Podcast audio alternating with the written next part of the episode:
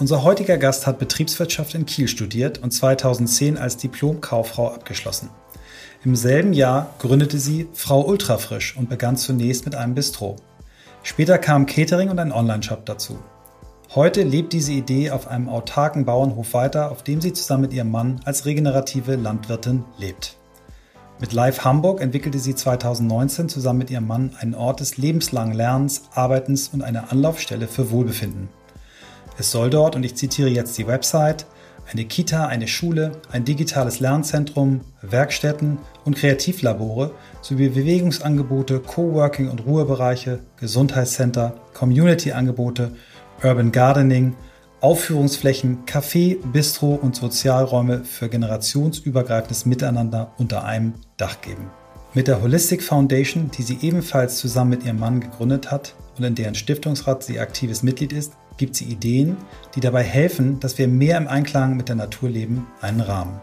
Sie ist davon überzeugt, dass aufgeklärte, bewusste und achtsame Menschen ein glückliches Leben führen können, das im Einklang mit der Umwelt und allen Lebewesen auf der Erde steht. In kurz, Happy People for a Happy Planet. Seit vier Jahren beschäftigen wir uns nun schon mit der Frage, wie Arbeit den Menschen stärkt, statt ihn zu schwächen. Wie kann ein Thema, das einen so wesentlichen Anteil in unserem Alltag einnimmt, wieder mehr Sinn in unserem Leben stiften? Wie kommen wir zu mehr Ideen, die sich um die Lösung der wirklich drängenden Probleme unserer Welt kümmern? Wie können wir dafür sorgen, dass Nachhaltigkeit endlich den Platz in unserem Mindset bekommt, damit wir als Gesellschaft endlich das tun, was so dringend notwendig ist? Wir suchen nach Methoden, Vorbildern, Erfahrungen, Tools und Ideen, die uns dem Kern von New Work näher bringen. Dabei beschäftigt uns immer wieder auch die Frage, ob wirklich alle Menschen das finden und leben können, was sie im Innersten wirklich, wirklich wollen. Ihr seid bei On the Way to New Work heute mit Janina Lynn Otto.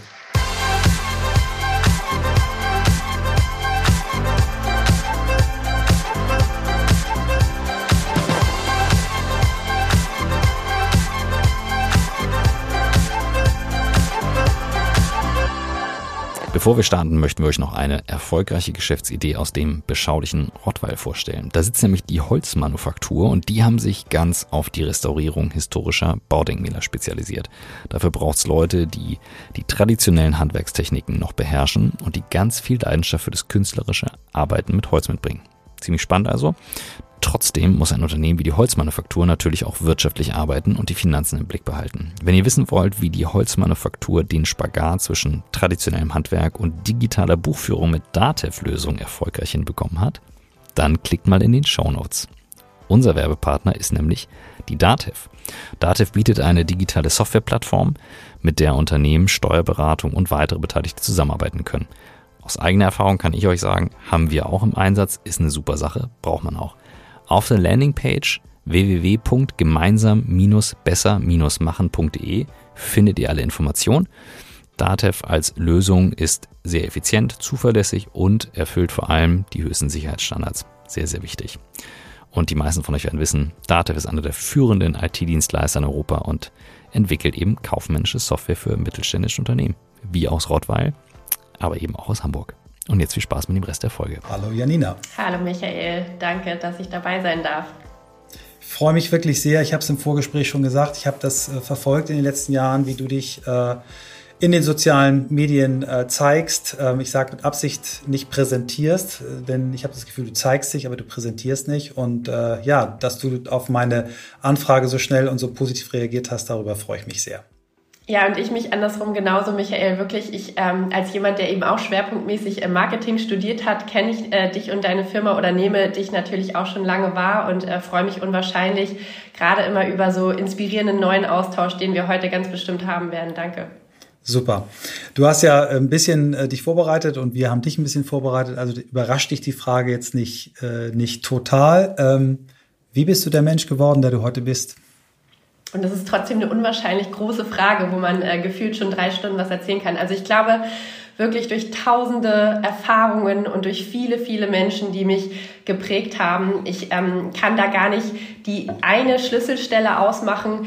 Ähm, was mich natürlich schon sehr geprägt hat, war dieses Selbstständigsein und die Tatsache, dass meine Eltern mir nie vorgeschrieben haben, wer ich werden soll, sondern dass ich immer alle Freiheit hatte und eigentlich immer in dem unterstützt worden bin, ähm, was mir Freude gemacht hat. Und ähm, damit ist auch eine gewisse Eigenverantwortlichkeit einhergegangen, auch früh schon, weil am Ende, ähm, ja, habe ich dann selber eben auch festgestellt oder stand dann dafür gerade quasi, wenn mir Dinge ähm, gefallen haben oder nicht.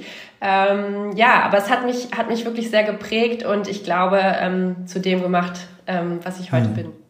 Wir, ich frage die, stell die Frage nochmal, weil du ja in Kiel studiert hast und, und, und Christoph und ich unsere Jugend beide in Kiel verbracht haben. Bist du auch, äh, bist du in Kiel aufgewachsen oder wo bist du aufgewachsen? Nee, ich bin ähm, in Schleswig-Holstein an verschiedenen Orten aufgewachsen, weil wir ab und zu umgezogen äh, sind. Größtenteils in Henstedt-Ulzburg, also am Stadtrand von Hamburg. Mhm, mhm. Ähm, dann fangen wir mal ruhig in deinem, deinem, deinem Weg, den du eingeschlagen bist, nach deinem Studium an. Du hast dich sofort selbstständig gemacht. Ne? Was war die Motivation? Was war so der Antrieb damals und wie, wie ging es los?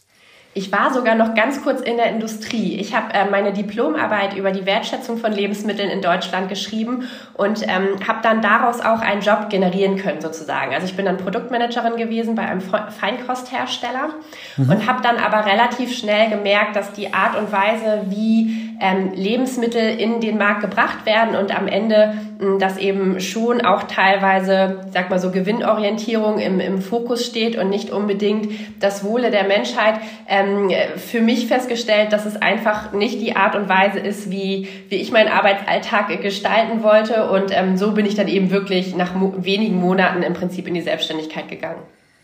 Genau, und äh, erzähl mal ein bisschen, wie du die, auf die Marke, auf den Namen gekommen bist und, und, und wie du da reingegangen bist, weil, weil das, was man jetzt im, äh, dazu liest, äh, ist echt spannend und vor allem auch, wie du es jetzt weiterlebst. Äh, du hast ja deinen dein Shop, glaube ich, das Bistro jetzt wahrscheinlich während der Corona-Zeit war das, ne, geschlossen. Vielleicht erzählst du mal schon. so ein kurzem Abriss, wie, wie die Entwicklung war.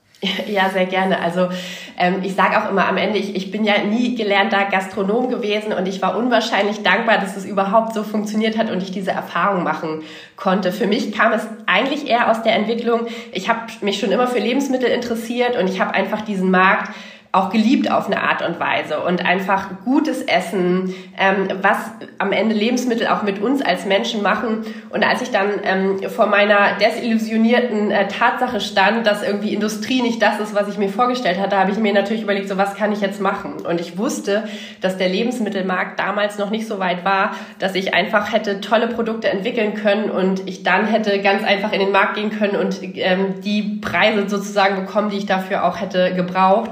Und so war es für mich eigentlich der äh, einzig mögliche Weg, dann tatsächlich ein Bistro- und Catering-Unternehmen aufzubauen, um dann eben erstmal ähm, die Sachen wirklich selber zu machen, Erfahrung zu sammeln.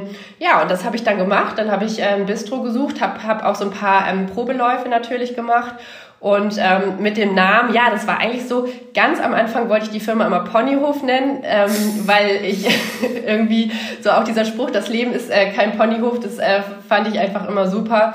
Und ähm, der Name war dann aber schon vergeben. Und unter Ponyhof hatte ich immer schon so im Kopf, dass da irgendwie ultra frisch stehen sollte und regional, weil die Produkte eben frisch gemacht worden und regional waren. Und dann dachte ich, okay, vielleicht ultra frisch und als Adjektiv alleine ging es aber nicht und dann musste irgendwas dazu und dann wurde es eben Frau ultra frisch und ähm, ja, das äh, ist es dann auch geblieben. Super. Und äh, irgendwann kam dann die Idee, das auch online zu vertreiben, was natürlich auch wahrscheinlich wahnsinnig komplex ist. Ne? Also ich stelle mir vor, ultra frische Produkte online vertreiben ist aufwendiger als äh, Konservendosen, die, die auch irgendwie lange im Regal liegen dürfen. Wie, wie, wie hast du den Schritt erlebt? Ja, auch da war wieder eigentlich so ein bisschen aus der Not die Tugend machen. Bei uns tatsächlich, als wir uns dann auch entschieden haben, ähm, eine Familie zu gründen und für mich auch als Mutter klar war, ähm, so ein inhabergeführtes Restaurant, das führt man nicht nebenbei, ähm, wenn man eben auch Mutter sein will, war klar, ich möchte mich weiterentwickeln und ich möchte auch Frau Ultrafrisch weiterentwickeln. Auch der Markt hatte sich weiterentwickelt. Inzwischen gab es durchaus mehr Produkte, die eben mein Verständnis von guten Lebensmitteln auch im Supermarkt sozusagen äh, dort stattgefunden haben. Und so haben wir dann überlegt, okay, in welchen Regalen muss dann wirklich mal was passieren? Und dann waren eben relativ schnell äh, die Fertiggerichte-Regale gefunden sozusagen.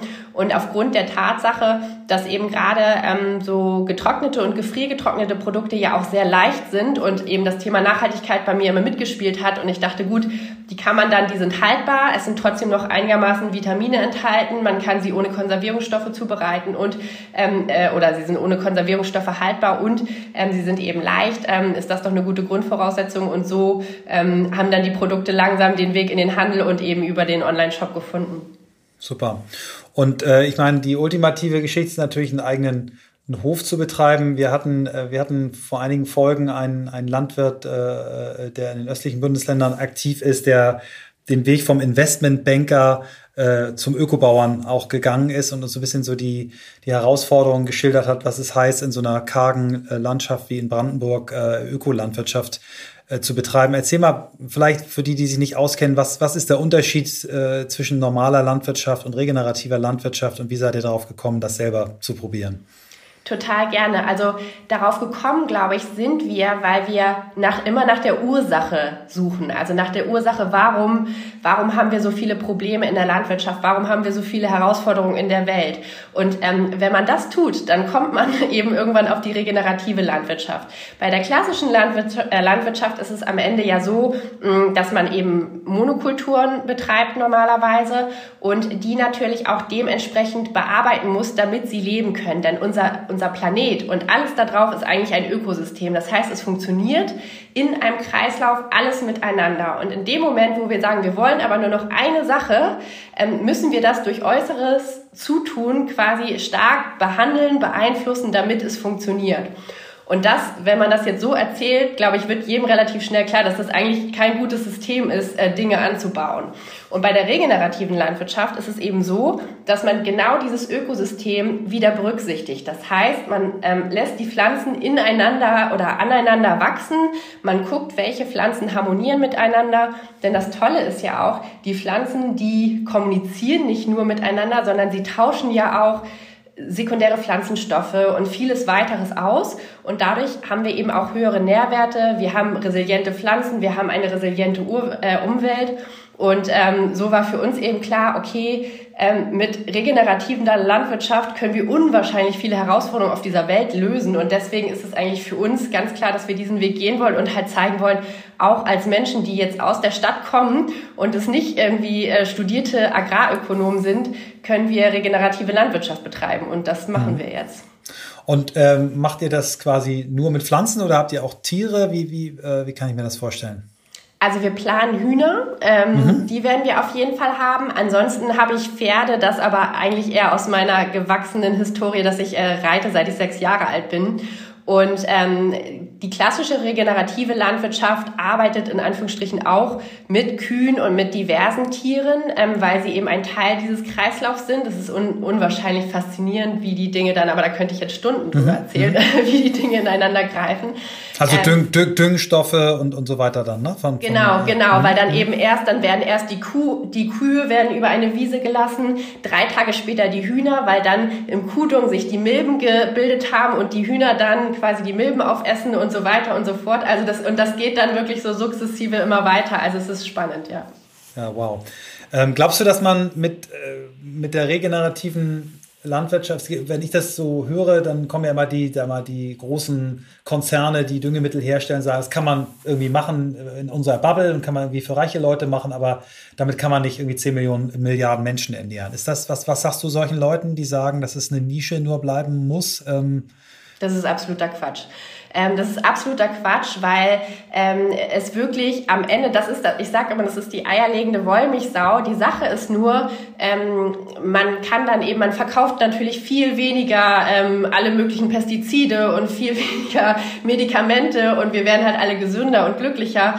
Und dann muss man sich ja auch immer fragen, ähm, wer hat dann wirklich Interesse daran? Ja, also ähm, es es zeigt sich eben, wenn man regenerative Landwirtschaft betreibt und das clever macht, man hat weniger Arbeit, man hat bessere Erträge, man hat gesündere Menschen. Es gibt eigentlich keinen Grund, das nicht zu tun. Plus, man kann es überall auf der Erde tun, eben mit unterschiedlichen Pflanzen. Man braucht nicht mal große Geräte dafür, wenn man die nicht hat. Das ist überhaupt kein Problem. Ähm, es gibt eigentlich keinen Grund, das nicht zu tun, bis auf natürlich auch die Tatsache, dass wir unser System umstellen müssen. Und bevor es mit der aktuellen Folge weitergeht, eine kurze Werbeunterbrechung in eigener Sache. Die von Svantje Almers und mir gegründete Firma NWMS GmbH ist jetzt seit Anfang des Jahres am Start. Wir haben gerade unser erstes Executive-Programm gestartet. Eine ja, Learning Journey von zehn Monaten, die aus vier mal drei Tagen äh, Präsenz besteht.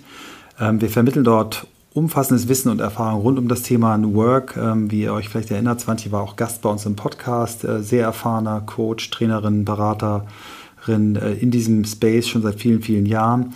Und es geht dabei darum, euch stärker zu machen als Individuen, die Teams stärker zu machen, in denen ihr arbeitet und auch einen gesellschaftlichen Beitrag zu geben. Wir nennen das Better Me, Better We, Better Society.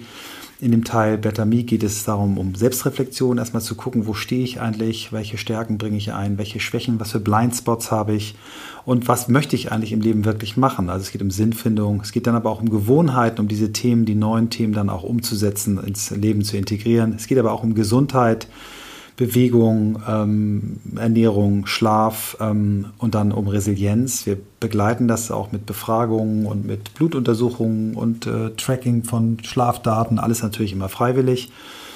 Ähm, Im Better Week geht es dann um Leadership, um Kommunikation, um Organisationsmodelle und ganz im großen Rahmen, wie geht eigentlich Zusammenarbeit heute in dieser hybriden Welt. Und beim Thema Better Society gucken wir auf Diversität, auf Nachhaltigkeit, auf Technologie, auf Geschäftsmodelle der Zukunft und auch auf sowas wie Bildung. Und das Ganze ist eine Mischung aus Training, Coaching und auch gemeinsamer Arbeit. Ähm, wir haben insgesamt äh, über 15 Expertinnen und Coaches am Start, die uns unterstützen. Es findet statt in meinem Work-Life-Space, wo auch der Sitz unserer Firma NWMS GmbH ist. Und äh, das Wichtigste vielleicht, der ganz große äh, Anteil daran, warum das erste Programm so gut gestartet ist, sind die Menschen. Dieses tolle Netzwerk, was sich dort innerhalb des ersten Moduls ergeben hat, aus Executives, UnternehmerInnen und Menschen, die wirklich neues Arbeiten leben wollen, voranbringen wollen. Wir haben tolle Reaktionen der TeilnehmerInnen des ersten äh, Moduls bzw. des ersten Jahrges, die man auf unserer Webseite auch schon finden kann. Mehr Informationen findet ihr dort auch, die Daten, die genauen. Es geht los im Februar 2022 ähm, und Infos zur Anmeldung äh, findet ihr dort auch. Also www.newworkmasterskills.com. Wir führen natürlich mit jeder interessierten Person ein persönliches Gespräch vorab. Und jetzt geht es wieder zurück zum Podcast. Gibt es Länder oder, oder Gegenden, wo du sagst, dass, das ist schon vorbildlicher als hier in Deutschland? Also können wir von irgendwem was lernen? Oder von wem habt ihr es gelernt? Also bei uns kam es eigentlich, wir sind ähm, beim Heidehof in Wedel gewesen. Ich weiß nicht, ob du den kennst. Kenn ich, die, ja. Ähm, die machen das ja auch ganz toll. Ansonsten, glaube ich, kann man sagen, dass ähm, die Australier sowieso immer uns, was das Essen angeht, eigentlich so ein bisschen voraus sind. Es gibt natürlich, es gibt in Afrika, es gibt in Amerika tolle Beispiele, aber es ist schon, ähm, schon so, dass es jetzt nach und nach sehr ähm, aus dem Boden poppt, muss man sagen, und mehr und mehr sich dafür begeistern. Mhm, mh. Äh, wir könnten stundenlang drüber reden, aber du hast so viele andere spannende Themen, dass wir ruhig mal ähm, äh, das nächste Thema uns schnappen. Also als ich das erste Mal von von Live äh, Hamburg gelesen habe, habe ich gesagt, da möchte ich unbedingt einziehen, da möchte ich selber gerne arbeiten. Ähm, das ist, glaube ich, ein Projekt, was ihr 2019 angefangen habt, was, was wahrscheinlich, nehme ich mal an, durch Corona auch äh, eine, eine kleine Bremse gekriegt hat. Aber vielleicht magst du da auch nochmal erzählen, was da eure Gedanken waren, wo ihr da am Projekt steht, ähm, was ihr auch vielleicht auch für Hilfe braucht, äh, ob man euch helfen kann oder an wen es sich eigentlich richtet. Total gerne. Also das ist ja das erste große Projekt unserer Stiftung Holistic Foundation und vielleicht fange ich auch einmal da an, dass ich sage, warum mhm. haben wir diese Stiftung gegründet? Wir gerne. haben uns am Ende gefragt, wie können wir im Rahmen unserer Möglichkeiten einen Beitrag dafür leisten, all diese Herausforderungen, die wir auf der Welt haben, zu lösen? Also all diesen komplexen Dingen, die so stark ineinander geflochten sind, ähm, was können wir da überhaupt tun?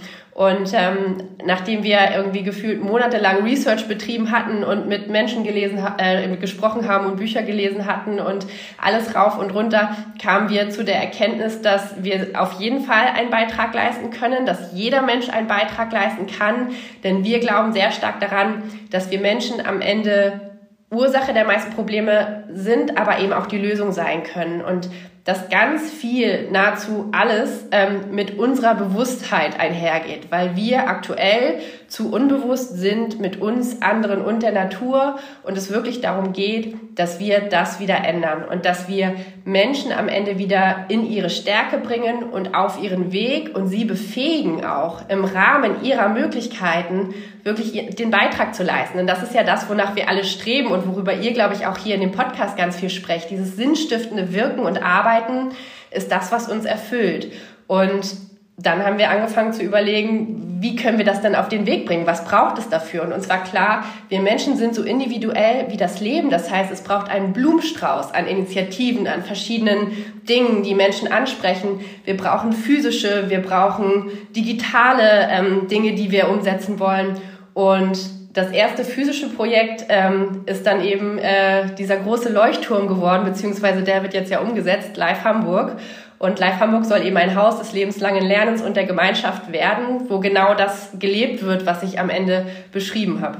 Mhm. Also wenn ich nochmal an die Liste äh, erinnern darf, die ich eben vorgelesen habe, ist ja gigantisch, was ihr da, da reinmachen wollt, Schule, Kita.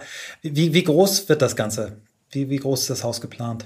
Wir sind da jetzt gerade ähm, sozusagen in der Feinabstimmung. Ich kann es dir nicht en Detail sagen. Ich meine, es sind knapp an die 20.000 Quadratmeter. Ich müsste wow. das nochmal validieren. Ich sage es dir im Nachgang mhm. sonst nochmal. Ähm, aber es soll groß. ungefähr für 2000 Menschen auf jeden Fall Platz bieten. Und äh, auch da ging es uns darum, eben wirklich auch ein ja, ein Teil des Lebens zu zeigen. Also am Ende war alles, was in unserem Leben ähm, stattfindet, dann auch dort darstellen zu können. Mhm. Und wenn ich jetzt mal so Beispiel, äh, ich bin gerade sehr, sehr tief in dem Thema Bildung drin, weil für das Buch, was wir gerade schreiben, äh, ist Bildung eben eins der, der ganz zentralen Themen. Und ich habe unter euren äh, Projekten äh, der Foundation auch gelesen, dass ihr da ja auch, auch, auch Dinge unterstützt, wie zum Beispiel ne, Wir für Schule, die, diese ganz tolle Initiative. Ähm, also Bildung scheint euch sehr, sehr wichtig zu sein. Wer wird so eine Schule betreiben? Macht ihr das dann auch selber oder ist das noch, noch, noch offen oder wie, wie geht das? Ähm, das ist alles schon festgelegt sozusagen. Wir haben in ein Schul, äh, in einen Schulansatz investiert, der sich LearnLife nennt. LearnLife kommt aus Barcelona, ähm, wurde von Christopher Pommerening mitentwickelt und ähm, ja, und das wollen wir eben nach Hamburg holen. Es geht da sehr, sehr stark auch um individualisiertes Lernen, darum, dass wir wirklich im, im Rahmen der heutigen Möglichkeiten Kindern eben auch im Rahmen ihrer Stärken dann in, im Rahmen ihrer Stärken fördern und ihnen wirklich da auch eben helfen, dieses Sinnstiftende aus intrinsischer Motivation heraus wirklich ähm, motiviert strukturierte Lernen zu ermöglichen. Mhm. Also auch eher an den Talenten orientiert und nicht so sehr, alle müssen alles, ne? Genau, wenn du ja, das individualisiert. Mh, mh. Toll. Und ähm, was, wann wird das fertig sein? Also ich kann es kaum erwarten, es äh, zu sehen und zu besuchen. Ähm, Ende 24 äh, wird es wohl fertiggestellt und Anfang 25 planen wir aktuell die Eröffnung. Man muss auch dazu sagen, uns war immer wichtig, dass das einfach ein Projekt der Freude ist und bleibt. Also wir haben unwahrscheinlich viel positive Resonanz erfahren dürfen bisher. Und weil aber auch dieser Prozess jetzt noch so weit ist, haben wir gesagt, so, wir wollen es jetzt ganz in Ruhe ausarbeiten. Wie machen wir die Kommunikation? Wie können wir die Menschen mitnehmen? Und wir planen jetzt so erste kleine Formate dann im nächsten Jahr, um auch wirklich Lust zu machen auf Live um schon so die Community aufzubauen. Und da freuen wir uns natürlich riesig drauf. Also auch wir können es kaum erwarten. Und ähm, es fällt immer schwerer, die Füße stillzuhalten. Deswegen, ähm, ja, nächstes Jahr geht's langsam los. Super. Ähm, lass uns ruhig nochmal auf, auf, auf äh, eins der anderen Pro Projekte schauen. Wir für Schule, weil das eins äh, ist, was ich auch ein bisschen äh, mitverfolgt habe von außen. Wie fällt ihr, fällt ihr Entscheidungen äh, für so ein Projekt? Ne? Was, was, wie, wie arbeitet ihr, dass ihr sagt, genau das ist ein Projekt, wo wir reingehen? Und, und was ist euer Involvement da? Und wie beurteilst du das Projekt generell? Weil ich glaube, es passt jetzt ganz schön als, als nächstes Thema.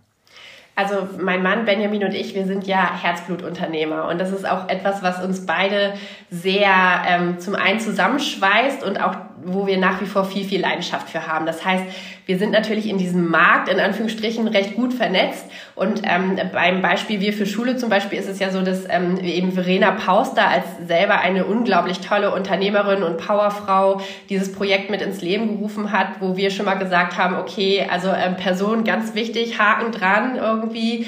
Ansatz. Ähm, ich meine, dass unser Bildungssystem ähm, überarbeitet werden muss. Ich glaube, da kann man ähm, jeden Menschen nahezu fragen in Deutschland und keiner würde sagen, alles ist perfekt und alles kann bleiben, wie es ist. Wir wissen, ähm, dass dieses System noch aus dem äh, 19. Jahrhundert stammt und ähm, wir alle wissen, dass einfach die Herausforderung und das ähm, unsere Arbeit auch in Zukunft so anders aussehen wird ähm, als alles, was wir bisher gelernt haben, dass wir einfach ganz anders ähm, Kindern vermitteln müssen, an Themen ranzugehen, dieses Problemlösungskompetenz, Entrepreneurship wirklich, also wie erarbeite ich mir Lösungen, wie gucke ich mir Märkte an, wie ähm, finde ich eben Wege, wenn der Weg noch nicht gegangen wurde. Ich glaube, das ist ähm, einfach ganz, ganz wichtig. Und so gucken wir dann, ähm, genau, uns wirklich unternehmerisch die, die Dinge an, ähm, schauen manchmal auch ein Business Model oder je nachdem, was, was es eben so gibt. Und dann ist es auch immer ganz viel Bauchgefühl.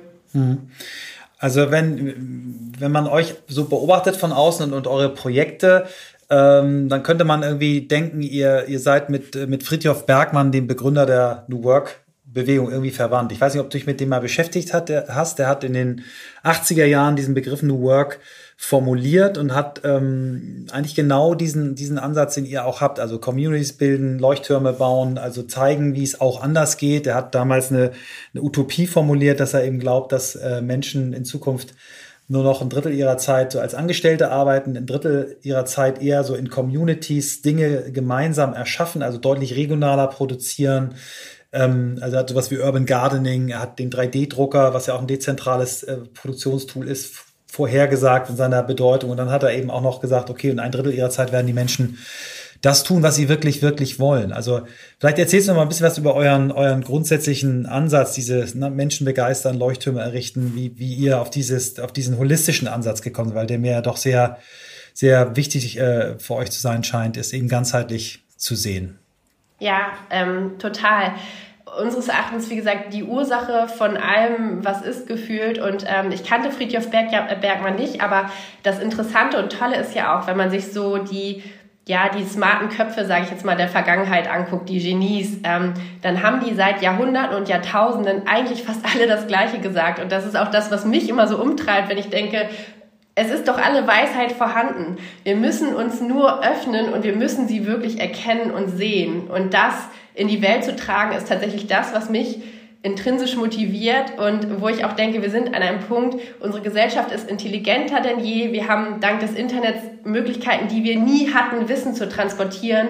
Und jetzt liegt es an uns und es wäre doch wirklich, also das müssen wir einfach hinkriegen so. Und, ähm, mhm. und das ist halt unsere Motivation und ähm, deswegen auch diese verschiedenen Initiativen und deswegen auch der Punkt am Ende, wie gesagt, alles fängt mit Bewusstheit an. Mit der Bewusstheit, dass ich als Mensch einen Unterschied mache und dass ich mit jedem Handeln, mit jedem, mit jeder Art und Weise, wie ich durch den Alltag gehe, ob ich Menschen freundlich begegne oder nicht, wie ich mich im Supermarkt verhalte, was ich konsumiere, ähm, wie ich mich im Internet verhalte, ob ich wertschätzend mit Menschen umgehe, ob ich konstruktiv mit Menschen umgehe, ob ich ehrlich bin, ob ich transparent bin. Gerade dieses Wertethema ist für uns auch sehr zentral ähm, das zu spielen ist für uns ähm, elementar. Hier kommt die ganz kurze Werbeunterbrechung und in dieser Pause geht es um ein sehr wichtiges Thema, nämlich eure Finanzen. Viele von uns kümmern sich nicht so richtig um das Thema, obwohl wir beruflich durchstarten und schon eigenes Geld verdienen. Und unser Werbepartner Visual West ändert das für euch oder kann das für euch ändern, besser gesagt. Visual West ist ein Robo-Advisor, und ein Robo-Advisor unterstützt euch bei der Auswahl und Umsetzung der Geldanlage. Ihr müsst also kein Finanzexperte sein, um loszulegen, sondern könnt das Ganze online direkt tun. Auf visualvest.de slash newwork findet ihr alle Infos, vor allem, Achtung, es geht um Geldanlage, Infos zu Chancen und Risiken. Das ist wichtig beim Thema Geldanlage. Visual West ist eine Tochter von der Union Investment, sprich, Ihr habt hier ein bunt gemischtes Team aus Finanzprofis und digitalen Experten, aber ganz konkret kümmert sich das Produkt Visual Vest darum, dass ihr euer Geld online, aber vor allem auch nachhaltig investieren könnt. Also ihr könnt parallel auch sparen und was Gutes tun und achtet auch darauf, dass ethische, soziale und ökologische Aspekte eingebunden werden. Visual West setzt, wie ähm, das für eine langfristige Geldanlage sinnvoll ist, auf ETFs oder je nachdem nachhaltige Investmentfonds. Damit könnt ihr direkt loslegen und ihr bekommt, wenn ihr wollt, für die Geldanlage, also für eure erste Geldanlage, mit dem Code New Work einen 50 Euro Gutschein für einen Shop eurer Wahl. Denkt dran, schaut einmal nach den Chancen und Risiken der Geldanlage, die ihr anlegen wollt, auf visualvest.de slash newwork. Aber eine gute Sache, um mit dem Thema Geldanlage loszulegen. Jetzt viel Spaß mit dem Rest der Folge. Großartig. Also es ist, ähm, ich habe mich mit einigen Stiftungen beschäftigt und ich habe selten das Gefühl gehabt, äh, so schnell ein Gefühl dafür zu bekommen, also über eure Webseite, was ihr eigentlich wollt. Ne? Also, dass ihr sagt, äh, Kraft des Einzelnen, Kraft der Gemeinschaft. Ne? Also ihr wollt Menschen individuell stärken, aber auch so, dass äh, sie quasi gemeinschaftlich besser agieren können. Und ähm, mich würde mal interessieren, was, wenn du so in die Welt guckst, äh, wie du andere Organisationen beurteilst. Also Fridays for Future. Was, was, wie findest du die? Findest du, das ist ein wichtiger Beitrag? Sagst du, die sind zu radikal? Oder wo siehst du andere Beispiele, an denen ihr euch orientiert, mit denen ihr vielleicht auch gemeinsam Dinge voranbringt? Weil äh, so, so löblich euer Engagement ist, es funktioniert ja nur dann, wenn ihr noch mehr Leute inspiriert, ansteckt äh, und noch mehr Leute, auch die vielleicht die Möglichkeiten haben, wie ihr die habt als Familie, die auch wirklich nutzen. Ja, und das ist auch das, was mich eben so umtreibt. Wie bringen wir das quasi in die breite Masse? Wie können wir die Menschen dafür begeistern? Und das, was du sagst, eben, mm, wie schauen wir auf andere Organisationen und Institutionen? Wir gucken uns natürlich unwahrscheinlich viel an. Und wenn ich eins gelernt habe, auch schon in meiner Kindheit, dann ist es eben Dinge zu beobachten und sich immer das rauszunehmen, was sich für einen selber richtig anfühlt. Und so finde ich zum Beispiel auch bei Fridays for Future eine unwahrscheinlich wichtige Initiative, ähm, die so viel bewegt hat. Und wenn ich mit meiner Brille, wie gesagt, ich habe meine Realität und jeder andere hat seine eigene Realität, wenn ich mit meiner Brille darauf schauen schaue, dann denke ich mir, wenn da jetzt noch unternehmerisches Know-how mit dazu käme, ein offener, konstruktiver Austausch mit Menschen, die Erfahrung haben in bestimmten Bereichen, dann könnte man eben aus diesen reinen Fordern, ihr habt es verborgt, löst es jetzt, ähm, hin zu einer direkten, auch ähm, zu einem Problemlösungsangebot kommen. Und da, mhm. glaube ich, mhm. liegt immer die wirklich große Chance, viel zu bewegen. Denn ähm, es ist oftmals schwierig für Menschen, die in einem Problem stehen, die Lösung zu erkennen, weil sie sind ja nicht aus, ohne Grund da drinnen. Und ähm, wenn man dann eben von außen kommt und konstruktiv versucht, Lösungen anzubieten, habe ich die Erfahrung gemacht, dass das ähm, oft sehr zielführend ist. Und das wünsche ich mir tatsächlich im Allgemeinen für, für viele Organisationen. Und das ist auch das, was ich wahrnehme. Ähm, ich meine, es wurde hunderttausendmal gesagt, wir haben äh, kein Erkenntnisproblem, wir haben ein Handlungsproblem, gerade in Deutschland. Wir reden unwahrscheinlich gerne über Themen, ähm, aber wir müssen halt machen. Wir müssen wieder zu Machern werden. Wir müssen eigenverantwortlich die Dinge in die Hand nehmen und was tun. Und, ähm, und das fehlt tatsächlich auch bei vielen Stiftungen meines Erachtens ähm, noch, dass wir, dass wir wirklich mehr aktiv werden. So. Ja, ein, ein wunderschöner Appell. Also ich kann mir daraus schon ein paar Zitate von meinem Post vorstellen. Ähm, was mich noch wirklich interessieren würde, ist, wer, wer dich so auf deinem Weg, du hast es vorhin in einem Nebensatz gemacht, äh, gesagt, dass ja diese herausragenden Köpfe das schon seit vielen Jahrhunderten immer wiederholt haben. Also ich habe auch meinen meinen Weg jetzt dann neu angefangen äh, bei den griechischen Philosophen, wo man unfassbar viel ja schon schon lesen äh, kann, die viele Dinge schon richtig eingeschätzt haben, insbesondere auch in der Art, wie Menschen miteinander umgehen und wie wir aus uns selber heraus Stärke entwickeln können, äh, Purpose entwickeln können. Was was sind so Dinge, die dich inspiriert haben auf deinem Weg? Äh, Menschen, vielleicht auch Bücher, die du gelesen hast, die für dich irgendwie eine Bedeutung hatten?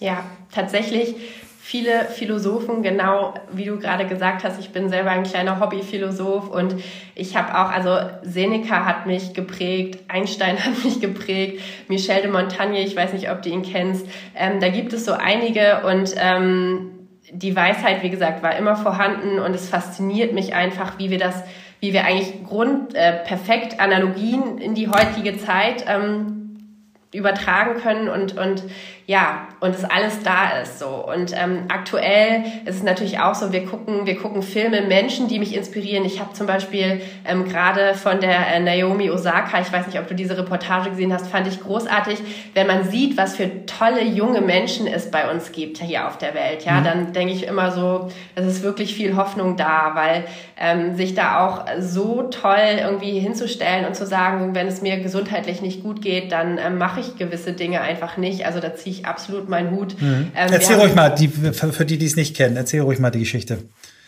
Von der, von der jungen, ähm, ja. von der Tennisspielerin. Ja, die ist, glaube ich, mhm. äh, äh, Nummer eins. Also ich bin da jetzt auch wirklich kein Profi, aber sie ist Nummer ja. eins der, äh, der Welt äh, gewesen und hat am Ende ähm, aufgrund ähm, mentaler Probleme gesagt, dass sie bei einer Pressekonferenz nicht teilnehmen ja. will, wenn ich das jetzt richtig wiedergebe. Genau, richtig, ja. Mhm. Genau, und dann wurde sie quasi, glaube ich, auch mit, äh, sollte sie irgendwie mit einer Strafzahlung belegt werden und hat dann auch gesagt, am Ende ist es vielleicht am besten für sie und für alle, wenn sie dem Turnier fernbleibt und hat das dann eben auch konsequenterweise getan, was ich einfach also als selber jemand, der Leistungssport ausgeführt hat, großartig finde, dann auch zu sagen, so, nee, ich ziehe mich da jetzt raus.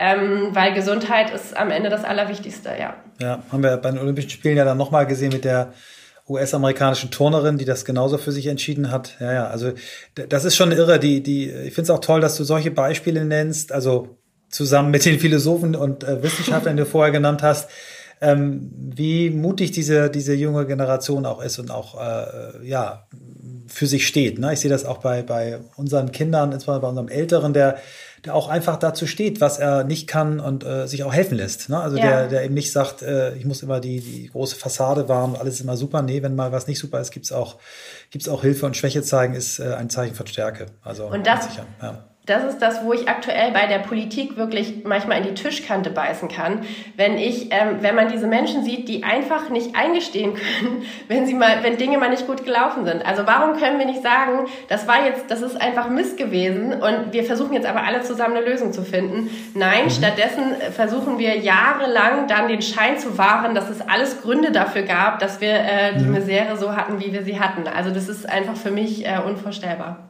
Ich nehme die Vorlage mal an, weil ich bei euch auf der Seite auch gesehen habe, dass ihr euch auch, und das ist, glaube ich, eine Stärke auch eurer Stiftung, dass ihr schnell entscheiden könnt, ähm, dass ihr euch aber auch beim Thema äh, Corona eingebracht äh, habt. Äh, vielleicht da die Geschichte dazu, wie, wie seid ihr dazu gekommen zu dem Projekt, was ihr unterstützt habt und was sind so deine Learnings aus der ja noch nicht ganz äh, durchgestandenen äh, Krise?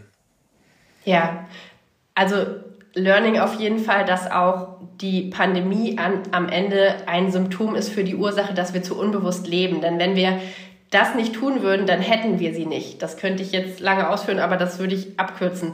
Wir haben uns ähm, sehr spontan dafür entschieden, damals dieses Invest zu machen, weil wir gesagt haben, wir möchten irgendwas tun. Also es fühlte sich einfach richtig an, ähm, da auch solidarisch ähm, mit der Gesellschaft zusammen was zu bewegen. Und ähm, Wir versus Virus, was damals ja ins Leben gerufen wurde, fand ich wirklich ein absolutes Paradebeispiel für gesellschaftlichen Zusammenhalt. Da war es ja eben so, dass, dass sie wirklich gesagt haben, so wir machen ein Hackathon, jeder kann mitmachen und wir erarbeiten Lösungen für diese Krise. Und ähm, ja, deswegen war das für uns eigentlich relativ schnell. Ich glaube, wir haben keinen Tag überlegt und gesagt, das ist die Initiative, die wir unterstützen möchten.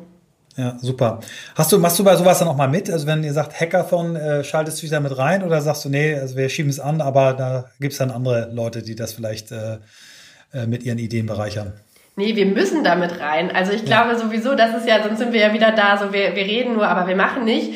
Ähm, ich habe auch, auch sogar früher schon bei Hackathons selber mitgemacht und äh, jetzt war so, bei dem waren wir jetzt aktiv nicht mit dabei, aber wir sind in Diskussionsrunden ähm, zum Beispiel mit dabei und ähm, geben auch gerne Inputs. Also auch da versuchen wir natürlich auch im Rahmen unserer Stärken dann irgendwie den größtmöglichen Beitrag äh, zu liefern und diskutieren und da ist auch ein, ein tolles Netzwerk daraus entstanden. Also mit unheimlich vielen Menschen sind wir da immer noch im Austausch und auch so, wenn ich mir jetzt mein, mein LinkedIn-Netzwerk oder so angucke, da sind unheimlich viele Menschen und auch Initiativen, die damals entstanden sind, die da jetzt ähm, mit da drin sind.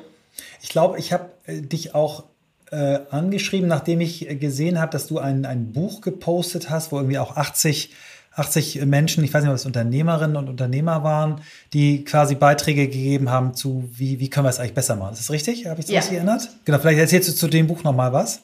Total, sehr gerne. Also ich habe selber an dem Buch gar nicht mitgeschrieben. Das war ja, ähm, was ich so toll fand, war eben genau das, was du gesagt hast, dass es Lösungsansätze sind. Wirklich einfach mal Ideen. Und da geht es dann nicht darum, dass alles perfekt ausgearbeitet sind, sondern es sind Utopien, was können wir tun?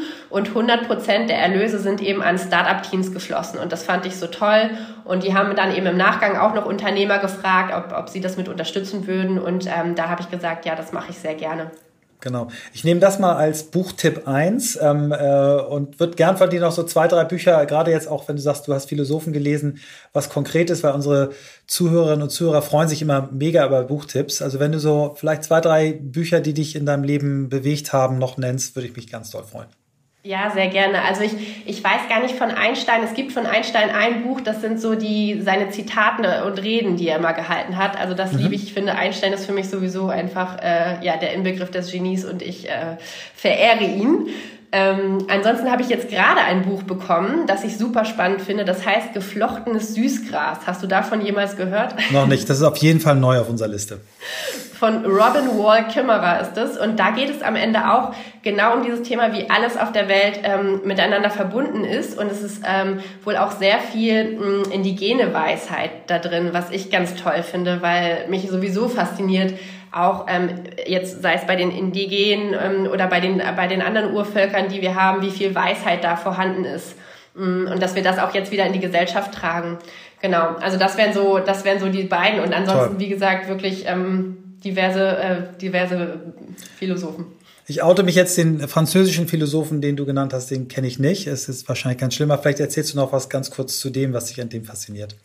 Sehr gerne. Also bei Michel de Montaigne fand ich äh, so interessant. Der hat, glaube ich, irgendwie so ums 15. Jahrhundert gelebt und war ähm, ein, ich glaube, ich weiß gar nicht, war er Adliger oder so, auf jeden Fall sehr wohlhabend und hat sich dann auch relativ früh in seinem Leben ähm, entschieden, sich nur noch dem, dem eben des Erforschens des Sinn des Lebens zu widmen. Also der ist wirklich ähm, genau darauf eingegangen und hat dann auch in seinen Büchern über diverse Themen ähm, geschrieben. Und ja, das fand ich einfach faszinierend eben auch, wenn, wenn Menschen dann sagen, ich mache mich frei und ähm, gehe auch raus aus all diesen Bürden, die ich habe aus meiner Familie, ähm, vielleicht auch, oder von meiner Familie auferlegt. Und ähm, ja, und, und definiere für mich selber, was ich machen möchte.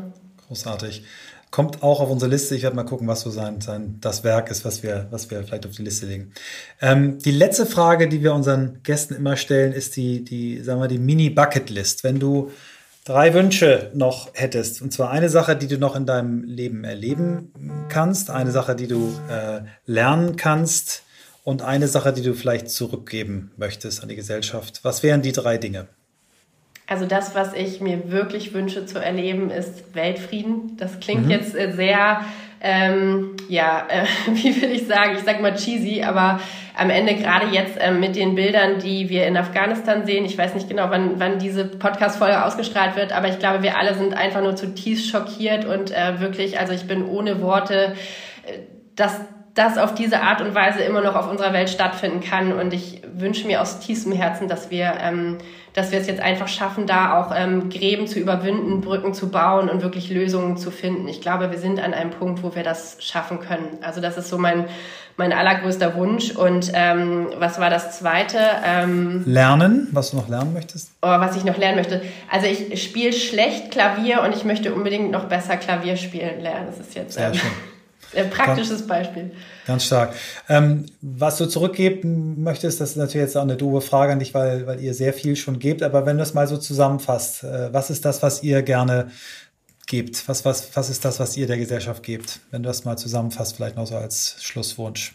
In einem Wort würde ich sagen Glaube und in einem Satz Glaube daran, dass das Wandel möglich ist und dass er mit jedem Einzelnen beginnt.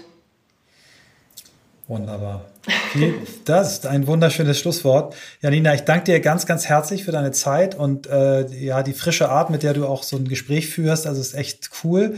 Äh, wir haben uns irgendwie in den Gesprächen äh, immer häufiger verzettelt und sind auch über eine Stunde gekommen. Das wird nicht unbedingt besser. Also mein Freund Philipp Westermeier, der auch unseren Podcast äh, mit seiner Firma Podstars produziert, sagt immer nicht länger als ein als ein Flug in Deutschland. Wir fliegen zwar alle gerade nicht und ich will auch nicht mehr so viel fliegen, aber so, wir kommen jetzt so auf äh, 45 Minuten. Das ist eigentlich die, die perfekte Zeit für eine gute Podcast-Folge. Vielen, vielen Dank. Es hat so viel Spaß gemacht, Michael, und ich fand deine Fragen waren auch so schön auf den Punkt. Also ähm, und sowieso ist man, glaube ich, als als wenn man Mama ist, Unternehmerin und noch einen Hof hat, dann ist man immer ähm, versucht man immer auf den Punkt die Dinge auch ähm, ja äh, sozusagen konzentriert fertig zu kriegen. Aber ähm, ich hätte noch trotzdem stundenlang mit dir weiterreden können. Super. Also, vielen Dank. Ja und und ganz ehrlich, wenn wenn wir irgendwie helfen können. Äh, wenn ihr mal was habt, was ihr gerne auch äh, und das Volk äh, äh, werfen wollt, äh, wenn, na, wenn ihr eure Eröffnung habt, das dauert noch viele Jahre. Ich hoffe, dass wir unseren Podcast dann noch machen, wenn wir irgendwie helfen können.